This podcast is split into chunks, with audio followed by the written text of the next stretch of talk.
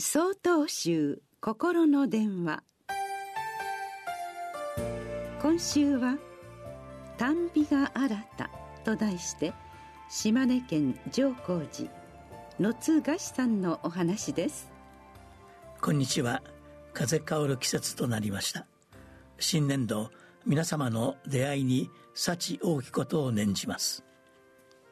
今回は出会いにつけて私の住む出雲地方にある短美が新たという方言を紹介します。短美が新た。これは過去に経験した事柄へ改めて挑戦する際に用いられ毎回が初めてだの意味で使います。標準語ならばたびたびが新たということになるでしょう。私は家庭菜園を耕していますが農業は短美が新たの連続だと思います。前年の成功例がそのまま次年度の成果につながるとは限りません。肥料の具合除草作業などこまめに対処しても天候いかんによっては実りにつながらないこともあります。そのような時浮かんでくるのが短美が新たという言葉です。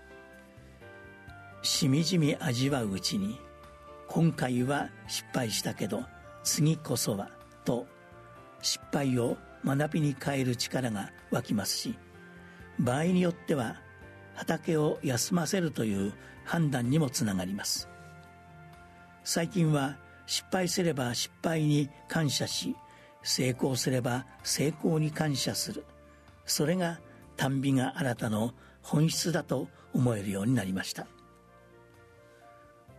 道元禅師様は「行事現状するを今という」仏様の教えを行い続けることこそが今を生きる証であるとお説きになりました。